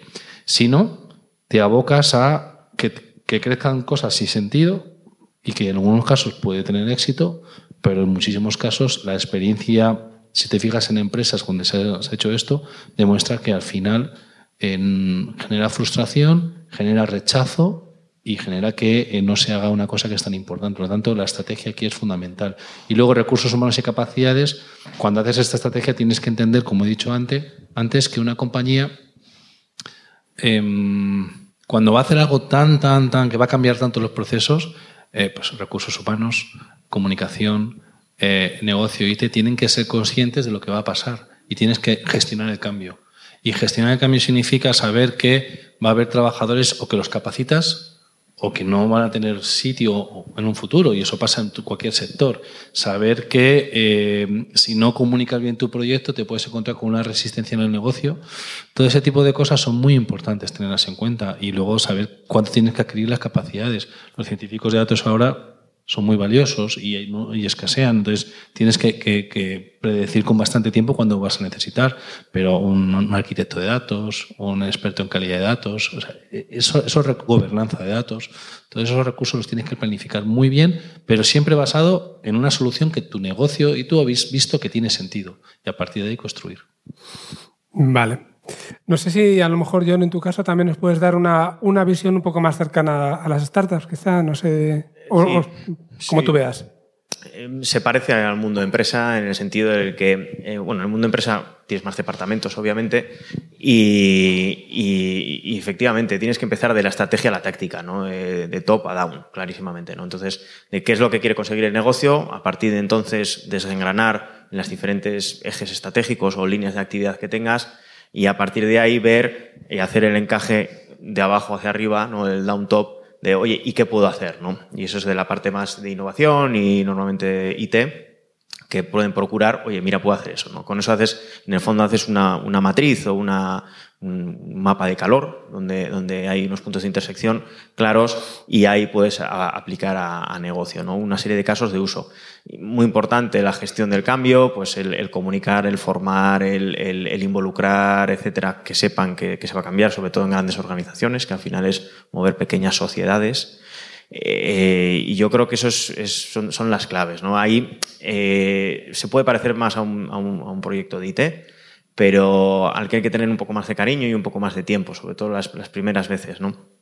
Y en cuanto a las expectativas, sobre todo si, bueno, si son de temas más de toma de decisiones, eh, proyecciones numéricas, eh, etcétera, bueno, más o menos. Pero si es un proyecto de inteligencia artificial que tiene un lado eh, de conexión humana, ¿no? pues ya sea chatbots, ya sea procesador lenguaje natural, etcétera, hay que dejar muy claras las expectativas y hay que, como dice Javier Martínez, empezar en pequeño.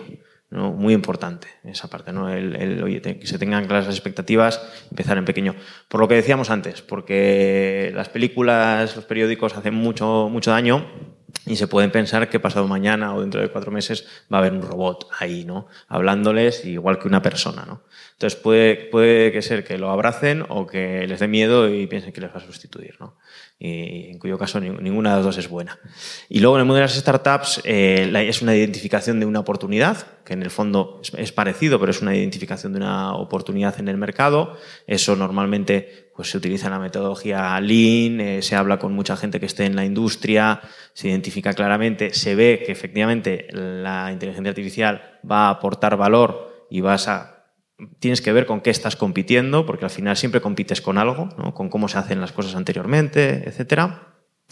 Y luego a partir de ahí, eh, pues nosotros tenemos un marco de trabajo que es con una parte de problem solving y una parte más de, más de startup, y luego la parte de inteligencia artificial, pues bueno, pues captura, la parte de manipulación, visualización, inferencia, y luego construir un pequeño producto, ¿no?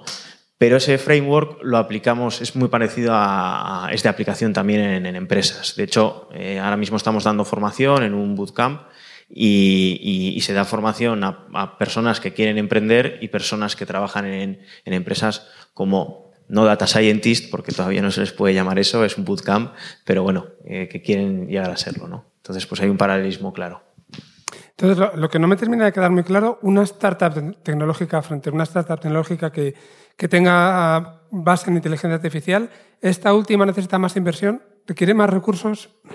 Eh, suelen ser lo que se llama menos lean, es decir, menos, menos necesitan un poco más de recursos eh, económicos, porque normalmente para llegar a ese producto se tarda más que en las, lo que se llaman las startups de Internet. ¿no? Que las startups de Internet, pues normalmente una web, un, backend, eh, una aplicación móvil y captar usuarios, ¿no? Eh, pues un, Wallapop. Eh, bueno, simplificado mucho. Luego necesitas dinero para la parte de marketing o, bueno, como sea tu, modelo de, negocio. Pero bueno, las de, las de inteligencia artificial, desde luego, se cocinan a fuego medio lento.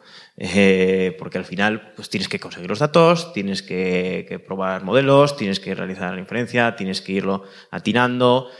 El talento, bueno, pues eh, tiene, que, tiene que adquirirse y formarse muchísimas veces, porque es muy difícil encontrar a alguien que sepa de tal cosa.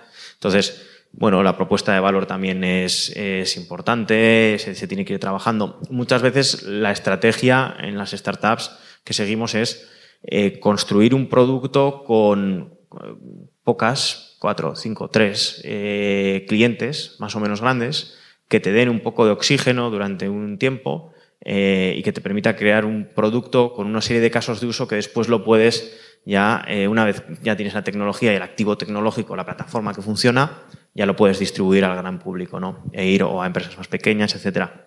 Si no, muchas veces es, es, francamente difícil. Entonces, tiene esa peculiaridad. Son lo que se llama deep tech en el mundo de, inversión y, bueno, pues eh, a cambio pues tienes otras, otras bondades, ¿no? Pues barreras de entrada, etcétera. No sé si, Rodrigo, tienes algún comentario sobre este tema. Eh, sobre lo que habéis comentado, sobre todo lo que ha comentado John en startups. Eh, el tema de trabajar con, datos y con modelos estadísticos añade una variable de, incertidumbre enorme a todos los proyectos porque al fin y al cabo una startup tecnológica que no incluye inteligencia artificial tiene los problemas de si el producto encaja en el mercado, si tendrá buena acogida, si hay dinero para marketing, pero el problema tecnológico en general, el hacer la aplicación, salvo proyectos faraónicos, suele estar resuelto en más o menos tiempo. Existen metodologías eh, que ya están muy contrastadas en el mercado que funcionan, metodologías ágiles de desarrollo, que vienen ya de una revolución frente a metodologías en cascada en la industria. Pero creo que, sin embargo, en el mundo de, de la inteligencia artificial todavía nos queda por ver también una revolución dentro de la empresa de una metodología nueva de trabajo que tenga que surgir, que sea continuación de, la metodología ágil de desarrollo software, pero que incluye un, punto de incertidumbre, eh, en que eso influye mucho en la gestión del proyecto, expectativas, tiempos, resultados, porque una variación de un 1% en la precisión de un modelo puede hacer que, el proyecto sea rentable o no. Entonces, creo que todavía queda mucho camino por recorrer, lo mismo nos quedan 10 años de trabajar, de nosotros eh, mismos en las empresas ir iterando, ir probando, y que al final eh, demos con la tecla, eh, con la forma de trabajar bien en la empresa y cómo afrontar un proyecto que incluya incluir un modelo de, inteligencia artificial. Pues te voy a hacer, ya que te tengo una última pregunta a ti, luego lanzo otra en general y luego ya daremos paso a preguntas por parte del público. Y me he quedado antes con las ganas, cuando nos estabas hablando de, algoritmos, ¿qué hay de cierto en esto que se dice de que las redes neuronales funcionan como los cerebros humanos? ¿Realmente es así? Porque es algo que también se escucha o se lee por ahí en, muchos sitios, o como un huevo en la castaña. ¿Qué diríamos? Me parece una analogía eh, buena para entenderlo, sinceramente. Eh, antes os he hablado de, detección de imágenes, de clasificación de imágenes eh, con redes neuronales convolucionales y me parecen el ejemplo perfecto para hacer esa asociación. Eh, nosotros, por ejemplo, cuando vemos, pues recibimos estímulos del exterior, nos llegan a, los ojos, pupila, retina, transformamos esos impulsos en, impulsos eléctricos que van hacia el cerebro a través de los nervios y van poco a poco comunicándose neurona con neurona dentro del cerebro, activándose neuronas transmitiendo a otras, hasta que nosotros dentro del cerebro conseguimos abstraer el concepto de aquí hay un perro, aquí hay una silla, aquí hay una mesa. En una red neuronal funciona de forma bastante parecida. Eh, esta, en el caso de imágenes, toma como entrada los píxeles de una foto, eh, pues una matriz de números eh, con distintas intensidades, y a través de conexiones, capas por capas que vas poniendo de la red neuronal, se van activando unas u otras para crear esas abstracciones de las que hablaba. Por ejemplo, una primera capa puede detectar bordes, puede detectar patrones muy sencillos. Capas posteriores, tras activarse neurona a neurona, pueden ir eh, detectando patrones como ojos, eh, como labios. Y finalmente, en la última capa ya tenemos eh, patrones muy abstractos que le dejan muy claro a lo que es el cerebro, el decisor, en este caso, que esa imagen es de un perro, que esa imagen es de una persona, que esa imagen es de una, de una mesa. Entonces, la forma de ir creando esa abstracción más compleja a medida que, que avanzan las capas sí que se asemeja mucho a lo que es el cerebro, o a lo que creemos que es el cerebro, porque tampoco sabemos muy bien cómo funciona, a cómo creemos que funciona el cerebro, sí que nos ha servido como inspiración, desde luego, para, para crearlo. Entonces, la analogía me parece buena, tal vez no sea eh, estrictamente igual, pero tanto para entenderlo como para desarrollarlo, eh, me parece muy buena aproximación. Muchas gracias. Al final voy a dejar esa pregunta que os he dicho para el final del todo y casi os voy a pedir, ¿tenéis alguna pregunta desde el público que, que lanzar? ¿Algo que se nos haya quedado en el tintero? ¿Alguna curiosidad que tengáis? ¿Sí? A ver, vamos a acercarle, por favor, el,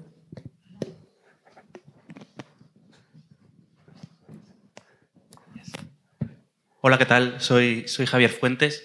Una pregunta. Hemos hablado de, de la parte del dato, luego del, de los modelos, y me interesa conocer vuestra visión sobre la parte de la puesta en producción y el escalado. ¿Cómo hacéis en Ferrovial o en las startups o en, o en Fintonic para lidiar con esta parte de escalar un modelo, hacerle un servicio que pueda ser consumido? Gracias. es un tema complicado. Realmente los que nos dedicamos a hacer modelos no tenemos todo el conocimiento necesario como para poner en producción eh, con buenas prácticas estos modelos y por lo menos en Fintonic tenemos la suerte de que tenemos eh, más gente en la empresa que sabe de esto.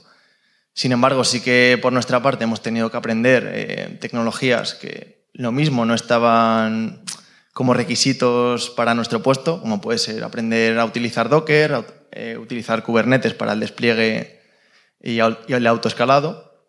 La gestión de lo que es el clúster no la hacemos nosotros, pero sí que, por lo menos eh, en empresas eh, con equipos relativamente pequeños de data science, al final tienes que acabar aprendiendo a hacer de todo, porque te va a tocar pringarte con ello. Y cuanto más cuanto mejor lo dejes preparado para el que lo tenga que poner en producción, mejor también.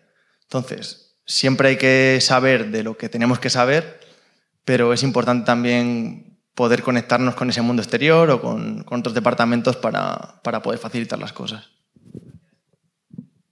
Sí, por nuestra parte en las startups, pues, mucho más limitados en recursos y, en personas.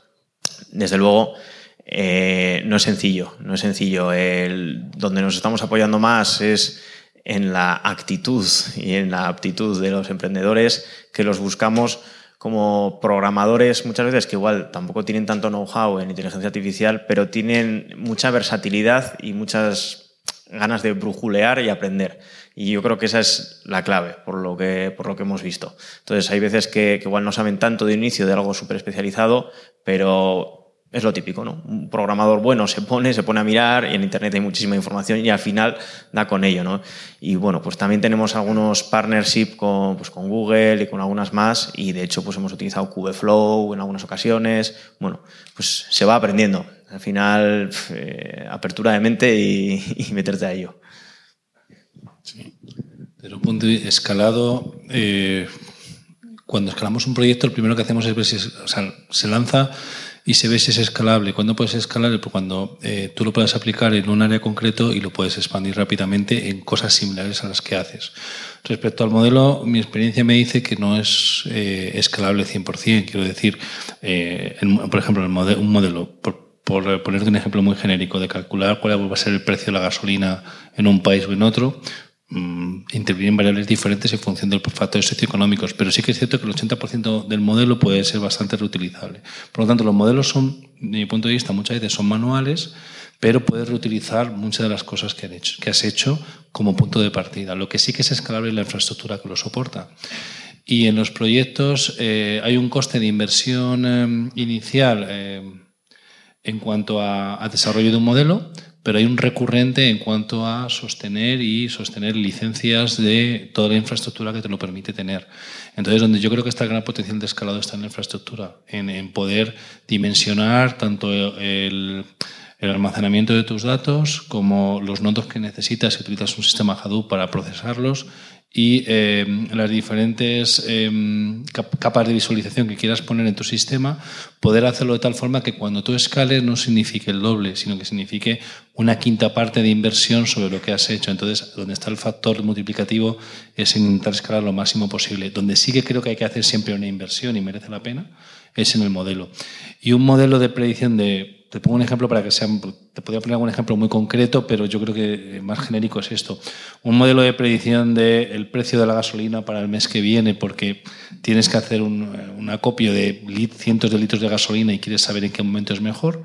En España, o incluso hasta por. Yo creo que los precios cambian por comunidad, pero en España es diferente a Inglaterra. Lo puedes aplicar en Reino Unido y te puede funcionar, pero merece la pena hacer un esfuerzo de hacer un trabajo más artesano, porque sí que hay hay que tener en cuenta muchos factores que, no lo puedes escalar tan fácil, pero donde, está el medio de la cuestión, de mi punto de vista, y donde te rompe tu business case totalmente, eh, son los recurrentes. Y los recurrentes de un proyecto ahora mismo son el mantenimiento, eh, las licencias y el, donde almacenan los datos. Y es un coste muy importante que te puede, te puede em, anular totalmente un caso de uso si no tienes eso en cuenta. La escala es importante, pero en, esa parte yo la considero todavía más importante, en la parte de infraestructura y soporte. Ok, quédatelo tú, tengo yo, tengo aquí otro. ¿Tenéis alguna otra pregunta? Sí.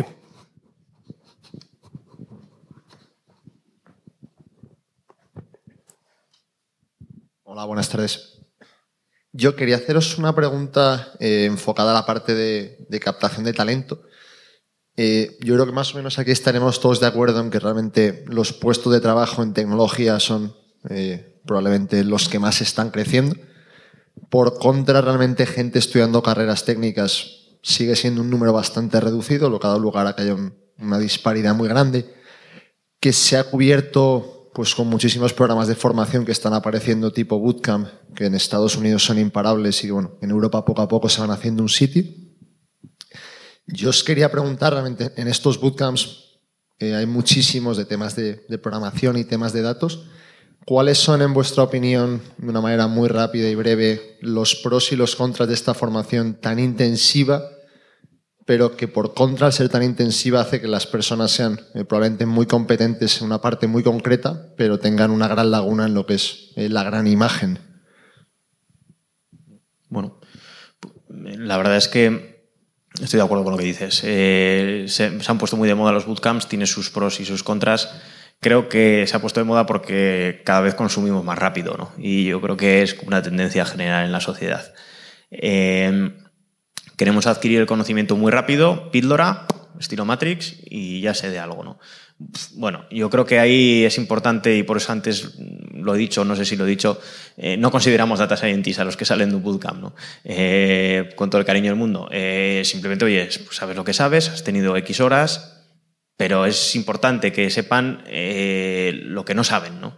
Y, es muy importante que de inicio, y en eso hacemos muchísimo hincapié, les creemos lo que nosotros llamamos el árbol de conocimiento. O sea, las primeras clases son machacar un poco algo que antes has explicado, pero, pero igual con profundizando en algunas cosas y viendo todo lo que hay alrededor de la inteligencia artificial para que digan, vale, aquí y esto, todo lo demás, ni idea, ni lo has tocado. Y, será luego cuestión tuya si quieres seguir y quieres ahondando ir ahondando en esto. Entonces, yo creo que esa parte es muy, muy importante porque si no generas falsas expectativas, falsos currículums y en consecuencia eh, luego en los puestos de trabajo pues no, no van a llegar a, conseguir lo que quieren hacer. Total, malo para la industria otra vez. ¿no? Entonces, yo creo que eso es una parte importante. Creo que los bootcamps sí que tienen un rozamiento pequeño de entrada, y que te permite ahí, oye, voy a, voy a probar y voy a ver, oye, pues mira, llego hasta algo, el enfoque es muy práctico, es muy americano, con lo cual sales con un proyectillo. Creo que, creo que eso también es interesante para determinados puestos de trabajo que con, con, eso es, suficiente.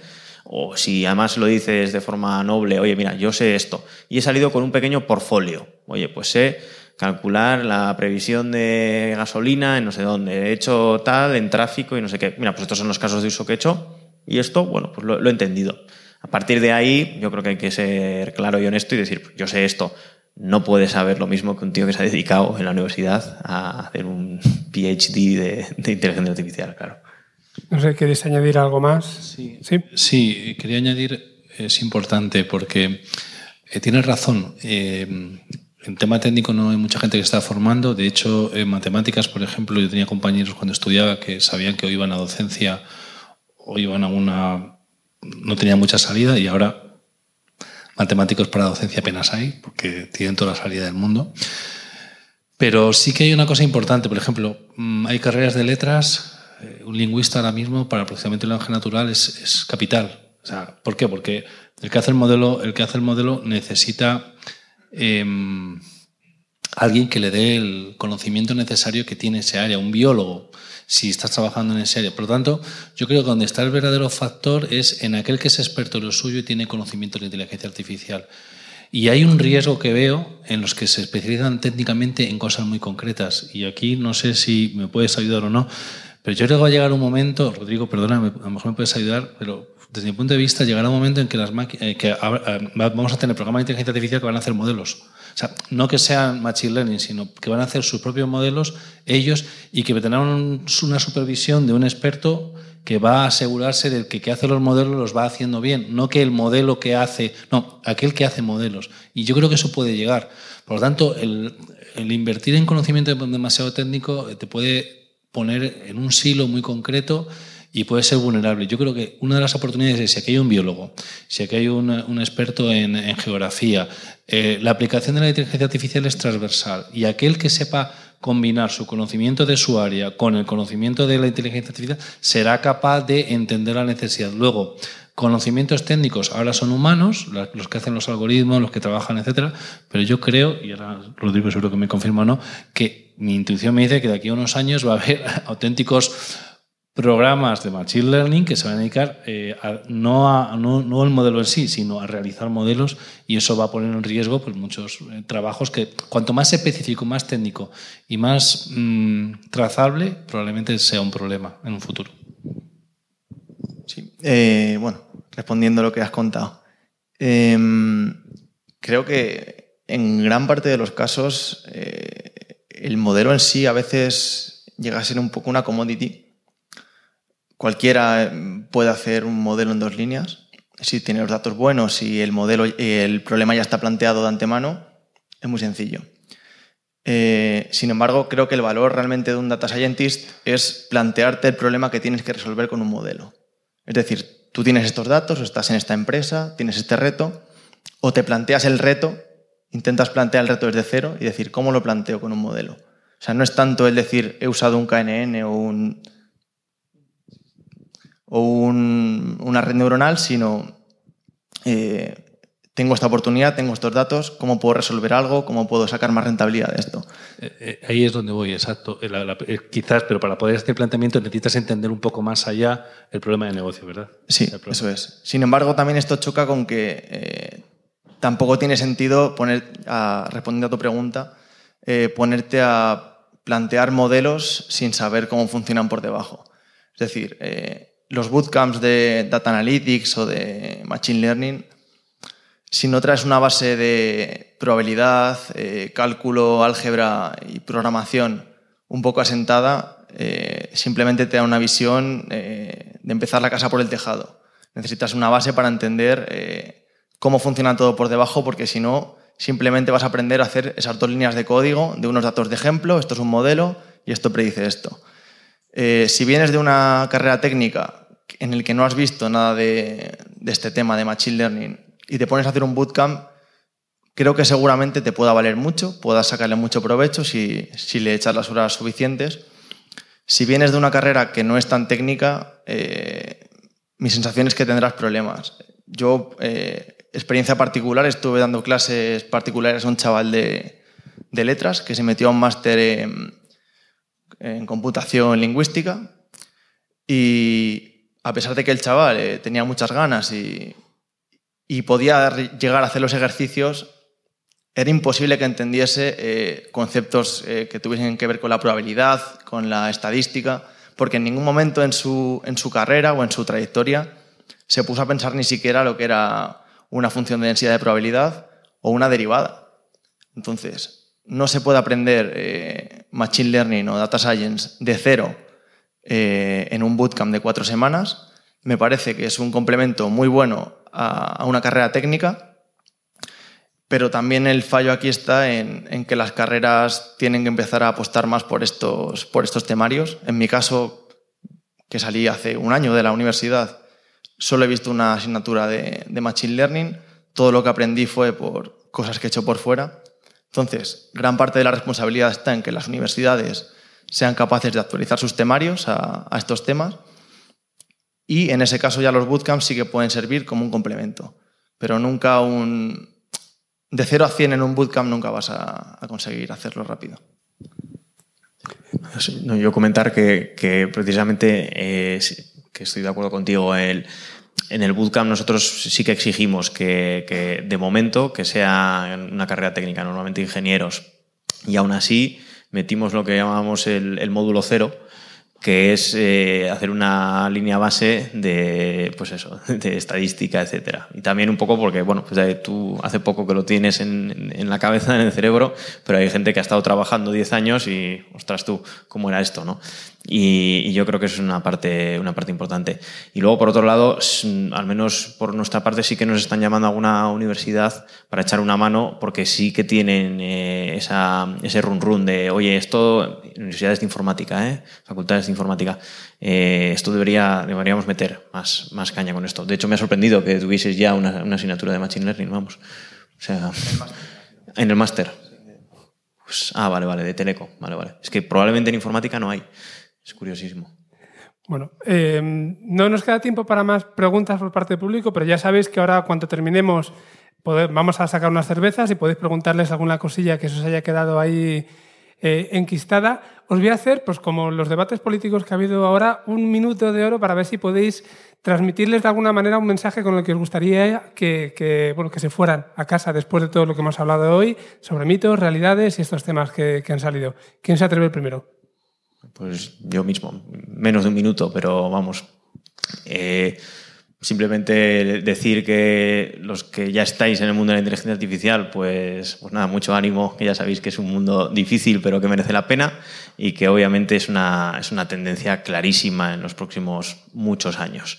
Y los que estén pensando meterse en ese mundo, que sepan que es un mundo, bueno, pues que es un mundo que no es sencillo, que es, que es difícil, pero desde luego es un mundo apasionante y, lleno de, futuras aventuras y, en el que no va a faltar trabajo, desde luego. Animaros a los que no lo hagáis, leer eh, pues algunos medios especializados eh, para, para, igual tocar un poco más y entender qué se puede hacer y qué no se puede hacer en inteligencia artificial. Yo creo que eso es una parte importante. No os dejéis llevar por todo lo que se dice y siempre eh, aterrizarlo en la, en la, parte más humana. Y por el trabajo, pues preocuparse poco, porque yo creo que gente como vosotros, si tenéis capacidad de flexibilidad y de, y adaptaros, pues no, no, no, habrá demasiado problema. Sergio. Sí. Eh, los políticos les avisan y lo preparan y lo saben de memoria. Ah, es, es, broma. Bueno, eh, básicamente eh, la inteligencia artificial eh, va a cambiar y va a cambiar porque ahora mismo se dan varias condiciones para que sucedan. Existen muchísimos datos, se están recogiendo, se están almacenando y existe la tecnología que nos permite procesarlo rápidamente. Estos dos, estos dos habilitadores tecnológicos son los que están permitiendo que junto con el talento, con todo lo, toda la evolución tecnológica en otras áreas, hagan que esto sea posible y que lo que hace 20 años parecía imposible, ahora es posible. Por lo tanto, como esto va a ser posible, como se está impulsando mucho desde diferentes, el área de negocio, o sea, las empresas, las instituciones, etcétera, va a suceder. Y lo que va a suceder es una revolución. Por lo tanto, es una oportunidad. Y lo que he comentado, estoy casi convencido de que muchísimos trabajos van a, van a cambiar y eso seguro va a haber muchísimas oportunidades, pero hay muchas cosas que van a, van a ser eh, totalmente diferentes y se van a requerir diferentes conocimientos. Ahora sí, donde yo veo la verdadera oportunidad es en la diferenciación el intentar aplicar la inteligencia artificial en cosas que te den eh, una calidad y una diferenciación y sobre todo que no eh, darle eh, ese matiz o ese, como he dicho, aquel biólogo o aquel eh, geógrafo, geografía, historiador, que busque cada uno en su ámbito y es una revolución. Y hay una oportunidad muy grande para todo el mundo y todo va a cambiar. Y serán 10, 15, 20 años. Pero volviendo a mi, termino ya el minuto, volviendo a mi, a mi reflexión inicial, en el año 94 yo estaba estudiando y me hablaron de algo que se llamaba Internet y me lo explicaron, podía acceder, etcétera Ahora no era consciente de lo que podía pasar y todo lo que ha pasado. Las apps, me hablaron de ellas en el 2007, 2006 y, y no era consciente, no fui capaz de verlo. Aquí no soy capaz de ver lo que va a pasar, pero va a pasar algo importante y por lo tanto es bueno estar, entenderlo, cogerlo cada uno donde queráis cogerlo. Oportunidad de haber muchísimas, con mucho cariño, con mucho cuidado o sin respeto, como queráis, pero hay que estar ahí seguro. Muchas gracias. Sí, yo para cerrar, continuando, estoy muy de acuerdo con vuestros resúmenes. Eh, me gustaría que, bueno, si estáis aquí, imagino que, ya sabéis un poco de todos estos temas, pero me gustaría que, que dejásemos de hablar un poco de inteligencia artificial ahora mismo y nos centrásemos más, bajásemos un poco más los pies a la tierra, hablásemos más de machine learning o de deep learning. Eh, me gustaría darle un sentido práctico a, a todo esto que se cuenta en la, en las noticias, leemos titulares, nos quedamos con el titular, pero cuanto más abajo bajemos, mejor entenderemos todo lo que somos capaces de hacer con, estas tecnologías y luego ya le podemos dar la vuelta, podemos volver arriba y ver qué retos tenemos por encima.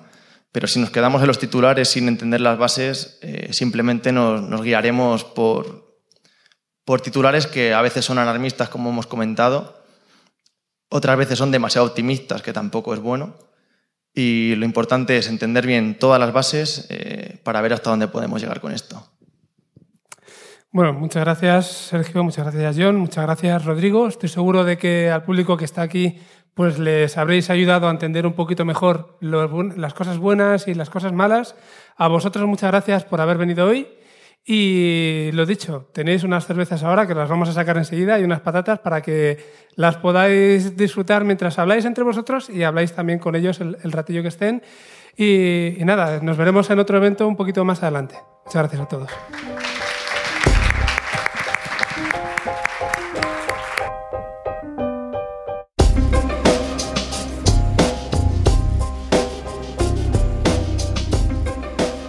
Bueno, pues hasta aquí la mesa redonda.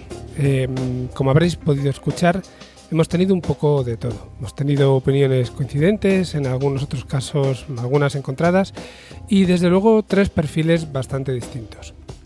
Em, bueno, esperemos que os haya aportado, que os haya ayudado a despejar algunos de esos mitos y a lo mejor afianzar algunas de esas realidades que se han, que se han tratado hoy.